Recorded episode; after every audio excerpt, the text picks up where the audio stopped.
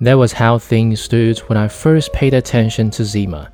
I filed him away as interesting but kitschy. Maybe worth a story if something else happened to either him or his art.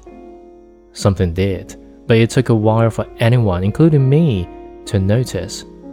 One day, after a longer than usual gestation period, Zima unveiled a mirror that had something different about it.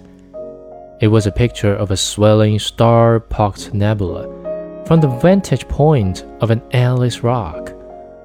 Perched on the rim of a crater in the middle distance, blocking off parts of the nebula, was a tiny blue square.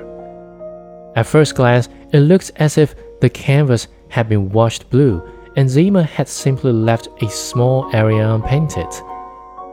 There was no solidity to the square, no detail or suggestion of how it related to the landscape or the backdrop.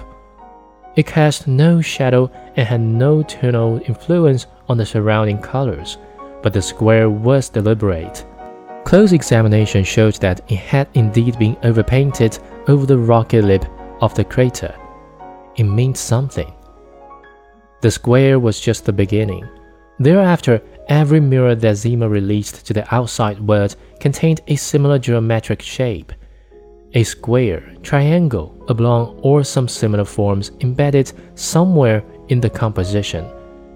It was a long time before anyone noticed that the shade of blue was the same from picture to picture. It was Zima blue, the same shade of blue as on the gold lettered card. Over the next decade or so, the abstract shapes became more dominant, squeezing out the other elements of each composition.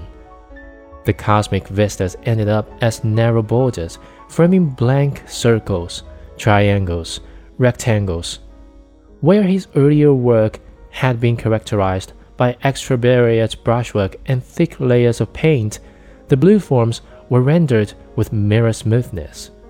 Intimidated by the intrusion of the abstract blue form, casual buyers turned away from Zima.